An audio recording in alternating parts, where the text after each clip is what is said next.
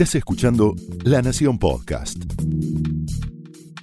A continuación, el análisis político de Carlos Pañi en Odisea Argentina.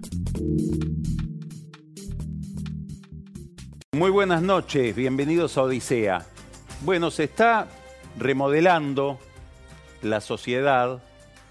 No sabemos cómo quedará todo esto una vez que pase la pandemia. Hay fenómenos políticos, sociales, que impactan no tanto por su profundidad, sino por la velocidad con que se producen. Y esto es lo que está sucediendo hoy en el mundo como efecto de este problema sanitario.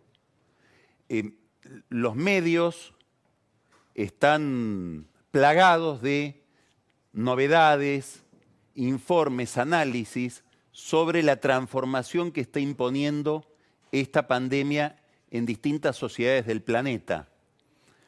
Ha habido en los últimos días, por ejemplo, bueno, el Financial Times publicó un artículo muy interesante de Yuval Harari, eh, probablemente ustedes lo identifican con el libro Sapiens, que él escribió, varios libros de lo que se llama macrohistoria. Él trata de analizar en ese trabajo cómo quedará la sociedad global después del coronavirus. Y plantea que el control sobre los individuos, el control del Estado a través de la inteligencia artificial, del Big Data, etcétera, sobre los individuos va a ser cada vez más intenso. Va a haber una especie de gran hermano que si ya existe se va a acentuar a raíz de la justificación que le ofrece al poder y al Estado el peligro sanitario, el peligro que plantean estas contaminaciones para la salud. Lo interesante es que un filósofo coreano, también muy conocido por una cantidad de ensayos que ha producido en los últimos años, Byung-Chul Han, analiza el mismo fenómeno y dice, no, no habla de Harari, pero dice, todo lo que está contando Harari en realidad, Han dice, está pasando ahora, está pasando en China, está pasando en Sur Corea, de donde él es. Él escribe desde Alemania y plantea cómo la tecnología le está permitiendo a estos países avanzar mucho más que Europa en el control del virus, el control de la pandemia, el control del contagio, por el control de la sociedad. Claro, son sociedades más organizadas, más autoritarias, más obedientes por una larguísima tradición milenaria, diríamos, de mentalidad filosófica, y además tienen estas tecnologías a disposición y no existe lo que en Occidente se llama derecho a la intimidad o derecho a la reserva o datos que uno no le ofrece al sistema. ¿Vamos hacia una sociedad mucho más controlada? ¿Cuál es el dilema, uno de los dilemas que nos planteamos hoy en el mundo frente a esta amenaza o a este miedo. Un dilema es, bueno, ¿hasta dónde el repliegue, el aislamiento, el cuidado de uno mismo, el volverse uno sobre uno mismo, es la solución y hasta dónde debe haber integración o cooperación? Este es un problema que no tiene que ver con la escala individual de la vida, sino con la escala colectiva. Fíjense, por ejemplo, Han, este surcoreano que vive en Alemania, enseña en Berlín, se burla de los europeos porque dicen, están retrocediendo a una Europa fragmentada, lo decíamos el lunes pasado acá también, donde los países, las naciones recuperan fronteras que ya habían abolido y no dejan que entre el otro. Y se burla Han porque dice, los europeos en realidad tendrían que impedir que salgan de Europa ellos mismos a contaminar otras sociedades porque la pandemia está más concentrada ahí. Ellos son el peligro, el peligro no es el otro. Este repliegue se ve también en la escala local, acá en la Argentina. Empezó el intendente de Ezeiza, Alejandro Granados. Después vamos a hablar de esto con detalle. Cercando Ezeiza para que no entre nadie. Poniendo vallas físicas, montículos de tierra y vallas, con el apoyo de la policía bonaerense el gobernador Morales dice, no vamos a dejar que vuelvan los jujeños que están en Córdoba o que están en la ciudad de Buenos Aires, que hagan la cuarentena ahí y no vamos a dejar entrar a los extranjeros. ¿Hasta dónde el, el plantear un muro, hasta dónde cooperar e integrarse, ¿cuál es la solución? ¿Dónde está el límite de una cosa y de la otra? Porque paralelamente, hoy David Malpass, el presidente del Banco Mundial, dijo, aquí hay que integrarse más, era una teleconferencia de ministros de Economía y Finanzas y presidentes de bancos centrales del G20, vamos a tratar de que se suspenda el pago de deuda de países pobres a países ricos durante un tiempo. Bueno, integración, cooperación, desintegración, repliegue. El problema está planteado a nivel global, a nivel local.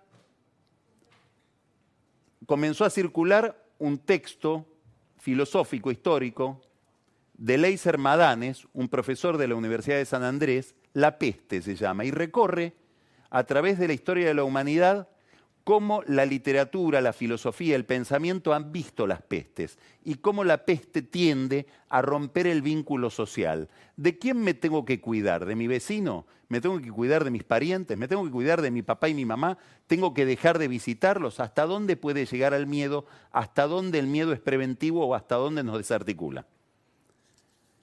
Primer problema. Segundo problema, y de esto vamos a hablar en un ratito con un especialista, un, gran sanitarista, que es el doctor Adolfo Rubinstein. ¿Qué estamos haciendo con esta pandemia? ¿La, ¿La, vamos a superar? ¿Solo la estamos postergando? ¿Estamos tratando de que los casos sean menos a través del aislamiento social para que el sistema de salud tenga una respuesta más o menos adecuada? Hay también un debate enorme acerca de esto el Imperial College publicó un trabajo dirigido por el historiador Neil Ferguson, planteando cómo es imposible imaginar que alguna medida de aislamiento o de contención va a permitirnos sustraernos del virus. En todo caso, lo que podemos hacer es aplanar la curva. ¿Cuánto tiempo? Lo que dé la economía, después vamos a hablar de esto. Ahora, una vez que aplanamos la curva, ¿qué quiere decir? Que no sean tantos los casos hay un momento en que la economía requiere que esto se relaje, que vuelva la gente a su actividad. Y eso hace que vuelva la peste, que vuelva la contaminación. En ese trabajo del Imperial College se calcula que, por ejemplo, en Estados Unidos, que está ingresando ahora al problema, está ingresando ahora al pico de contaminación o de contagio, en diciembre va a tener, entre noviembre y diciembre, es interesante porque es durante las elecciones, va a tener un nuevo pico, más atenuado, pero similar al que está teniendo ahora. Muchísimos estudios sobre esto que plantean un poco la desconcertación de los seres humanos frente a algo que no conocemos. Otro de la Universidad de Zaragoza y el MIT, que dice, bueno, cuidado, porque el aislamiento, lo mismo, posterga el problema, hace que el sistema de salud no quiebre, pero no imaginemos o no supongamos que nos sustrae totalmente de este drama. Insisto, estas son preguntas que le voy a hacer después al doctor Rubinstein. Y algunas novedades interesantes. Por ejemplo, empezó a circular un estudio, hablando del desconcierto, ¿no? Que demuestra que en Italia, en la temporada 2016-2017, en ese invierno, hubo 25.000 muertes. Entonces, ¿qué significa lo que está pasando en Italia? ¿Hay un impacto especial del coronavirus o tienen un problema histórico más o menos crónico con cualquier tipo de virus de la gripe? Otra pregunta, porque lo de Italia está llamando muchísimo la atención por la virulencia que está teniendo esta pandemia, especialmente en el norte de Italia. Tercer dilema. ¿Cuánto aguanta la economía una cuarentena? ¿Cuánta cuarentena aguanta la economía? Bueno, vemos que los gobiernos no tienen una posición homogénea frente a esto. Por ejemplo, Andrés Manuel López Obrador recomienda, después lo vamos a ver, salga a la calle, vaya a los restaurantes, salga con su familia y dice, con un paternalismo exageradísimo, yo le voy a avisar cuando usted tiene que guardarse, cuando usted tiene que cuidarse y dejar de salir. Boris Johnson había intentado, había ensayado una estrategia que consistía en aislar a los más vulnerables, en general a los más adultos o a los adultos mayores y a los ancianos, y dejar que el resto haga su vida más o menos normal en la idea de que esa vida más o menos normal iba a producir contagios y después de los contagios una inmunidad que era casi como una vacuna e iba a permitir que el Reino Unido pase por la pandemia sin afectar del todo su nivel de actividad económica. Bueno, Johnson acaba de pedir hoy que la gente guarde el distanciamiento social y siga una estrategia distinta a esa que él recomendaba, más parecida a la de China, que es la que inauguró esto que estamos haciendo nosotros, es decir, un repliegue drástico sobre nuestras casas. Trump, que empezó diciendo que no había que prestarle atención a esto porque el, año pasado habían sido 25.000 las muertes en Estados Unidos por la gripe común, ahora no solamente está preocupado por el nivel de contaminación y de contagio en un país que tiene una salud pública muy débil, como es Estados Unidos, sino que además acaba de lanzar un paquete de ayuda económica preocupado justamente por la caída en el nivel de actividad y la recesión que va a haber.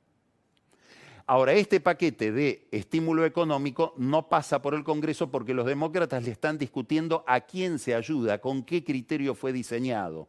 Y se inaugura en Estados Unidos otra discusión que es la discusión entre Trump y los gobernadores acerca de quién tiene que poner la cara y quién tiene que hacerse caso, eh, hacerse cargo, perdón, de las dificultades que presenta el sistema de salud en los Estados Unidos. Recuerde usted que si hay un tema de discusión entre demócratas y republicanos en Estados Unidos es acerca de el sistema de salud y el grado de democratización que tiene la salud en ese país. Bolsonaro no solamente llama manifestaciones en auxilio de sí mismo, porque hay cacerolazos en su contra, sino que inició también a lo Trump una discusión respecto de la responsabilidad frente a esta pandemia, nada menos que con el gobernador de Río de Janeiro, que es amigo de él, y con el gobernador del estado de Sao Paulo, que no es amigo de él, João Doria. Bueno, Bolsonaro inicia una nueva guerra hacia adentro de Brasil con un efecto ya económico, que es que el gobernador del Estado de Sao Paulo ha decidido no remitirle al Estado Nacional los recursos que habitualmente tiene que girar como Estado provincial, digamos. Todo esto está muy condicionado por un actor muy poderoso, muy poderoso, pero claro, impersonal, que son las redes sociales, que condicionan muchísimo el comportamiento y las decisiones de los gobernantes. Probablemente Johnson no aguantó la presión de la propia sociedad británica. Fíjese lo que pasó entre nosotros. Hubo un viernes en que el gobierno decidió y comunicó que no se iban a suspender las clases. El sábado la presión de las redes sociales o la presión de la gente a través de las redes sociales fue tan fuerte que el domingo a la mañana el gobierno tuvo que cambiar de conducta y decidir la suspensión del ciclo escolar por unos días o por un tiempo. Esto está pasando también en todo el mundo por este actor tan poderoso que es la gente misma que se expresa a través de las distintas redes. ¿Qué costo va a tener la recesión? ¿Hasta dónde se puede implementar la cuarentena? Hay gobernadores como Morales, probablemente combinado con Fernández, con el presidente, que empiezan a plantear la posibilidad del estado de sitio.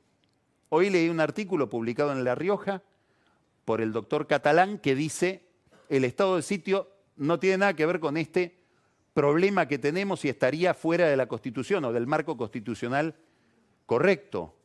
Es decir, sería una medida exagerada. Otro debate que empieza. Mientras tanto, se empieza a notar el costo de la recesión. Por ejemplo, en el sector gastronómico. Sí, los empresarios dicen se comprometieron frente al sindicato a pagar los sueldos del mes de marzo. Son los sueldos más o menos de 15 días de estar cerrados. Ahora, y en abril no hay respuesta. ¿Qué pasa en el sector de la construcción? Donde además de haber mucha informalidad, la gente cobra por semana trabajada, se suspende la obra y no se cobra más. Hay empresas importantes inclusive algunas empresas estatales importantes, o para ser más precisos, con gran participación del Estado en su paquete accionario, que han suspendido la contratación de obras públicas realizadas dentro de la empresa. Esto pega fuertísimo en sectores muy vulnerables de la población, que son la clase media, la clase media baja.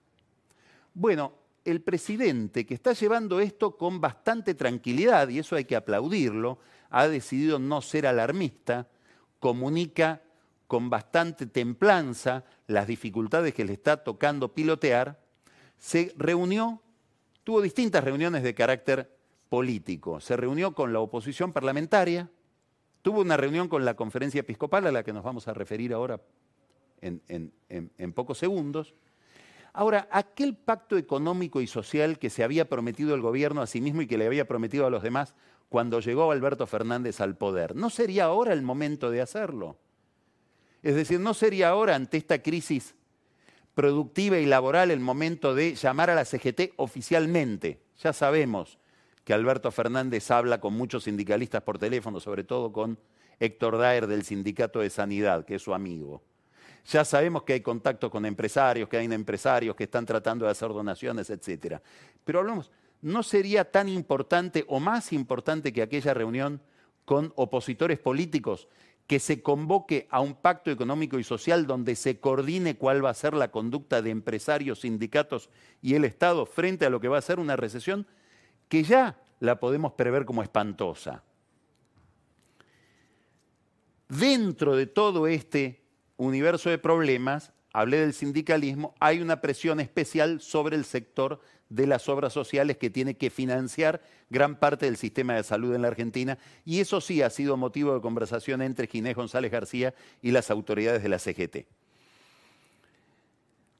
Ahora, todo este contexto tan complejo que plantea todos estos dilemas, cuánta recesión, cuánta cuarentena, cuánto aislamiento, cuánta cooperación, postergamos o suprimimos la pandemia. Estas preguntas incluyen en el cuestionario otra pregunta más, que la formulamos el lunes pasado y quiero ser más enfático todavía esta vez en plantearla, que tiene que ver con la situación de los pobres, con la situación de los que realmente viven en un ambiente muy ajustado, con grandes carencias barrios populares con deficiencias muy importantes en los servicios públicos, gente que se dedica o que se gana la vida con changas, cartoneando, que empieza a ver que en los recursos que tienen, que normalmente son recursos diarios, le impiden comprar la comida.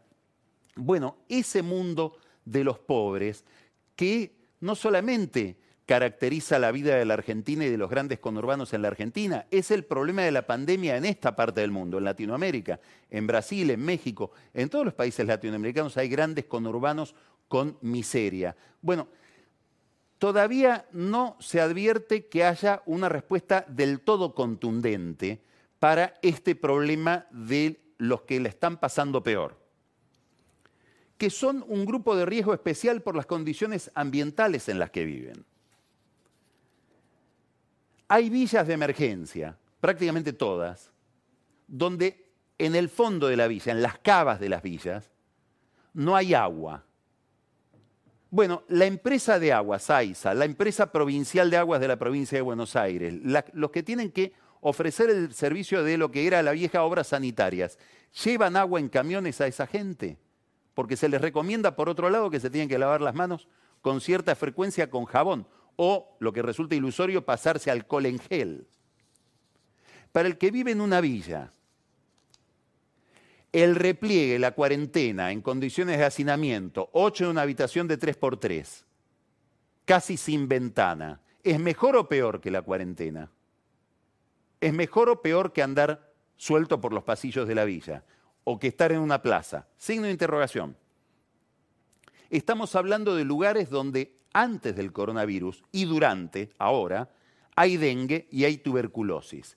Y hay lugares del Gran Buenos Aires donde las autoridades todavía no han cubierto las vacantes que se produjeron con el cambio de gobierno. Estoy hablando de gobiernos municipales y del gobierno provincial. Estoy hablando del área de salud. Bueno, todo esto requiere una respuesta muy rápida para la gente que peor la está pasando. El ejército llegó a algunas villas ayer con viandas. 500 viandas por villa. Es claro una solución. es una solución deficiente. ¿Por qué? Porque es dolorosísimo decirlo, pero hay lugares del conurbano donde empieza a haber hambre. Y algo más, y esto es tenebroso, lugares del conurbano donde, aprovechando la angustia de la gente, están haciendo más negocios los dealers, los tranzas. Parece que si uno recoge testimonios en determinadas villas del Gran Buenos Aires, la venta de drogas se está incrementando. Todo esto ha sido recogido por una Comisión de Derechos Humanos por la Inclusión. Está formada por curas y monjas villeros. Les voy a leer el documento porque nos sensibiliza frente, insisto, a algo que no tiene toda la visibilidad que merece.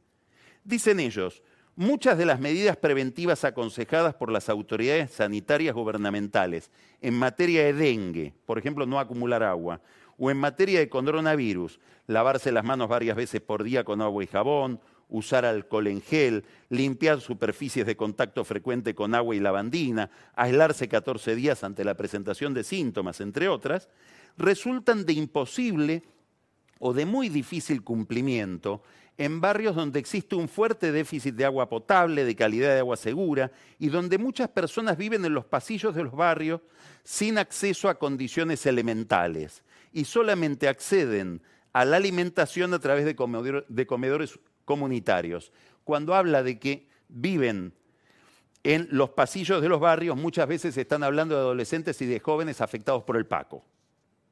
Y dicen, pedimos a los poderes ejecutivos, nacional, provinciales y municipales, adoptar medidas específicas para villas y asentamientos tendientes a poder cumplir con las medidas preventivas sanitarias, estableciendo las condiciones de hábitat que son necesarias y brindando la represtación de los recursos necesarios de salubridad, higiene, agua segura y alimentación a la población, en especial a los, comedores comunitarios en materia de salud es necesario específicamente ampliar los días a sábados, domingos y feriados y los horarios de atención de los centros de salud cercanos a nuestros barrios. Como también contemplar que los módulos hospitalarios móviles, anunciados por las autoridades nacionales, se ubiquen en las cercanías de villas y asentamientos.